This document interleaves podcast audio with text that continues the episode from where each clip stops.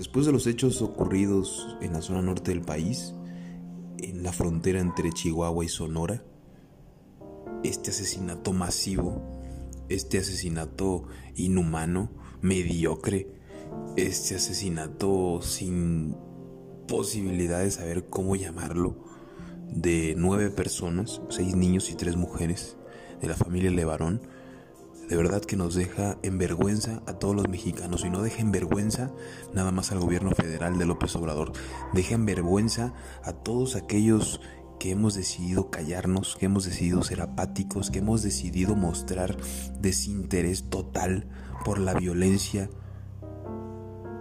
por la inseguridad, porque al final de cuentas todos somos partícipes de esto. Y todos en algún momento podremos ser víctimas de la delincuencia y del crimen organizado. Pero lo que no se vale es que sigamos con este parásito, con este virus, creciendo, desarrollándonos, envejeciéndonos, pudriéndonos sin hacer absolutamente nada.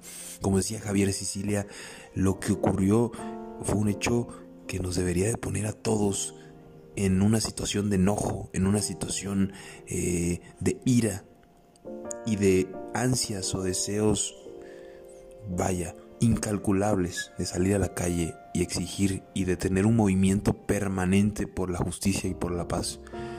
Pero no lo hacemos.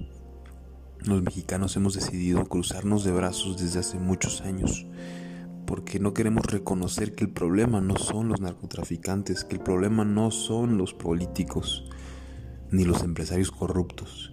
El problema somos nosotros, que no sabemos colaborar, que no sabemos participar y lo peor de todo, que no queremos hacerlo. Es terrible lo que ocurrió en Chihuahua.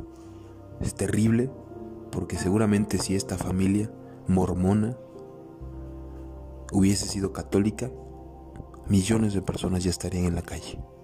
Y eso también hay que reconocerlo. Nuestro país tiene minorías, minorías olvidadas. Y así como los Levarón hoy perdieron la vida, Mañana podríamos ser cualquiera de nosotros.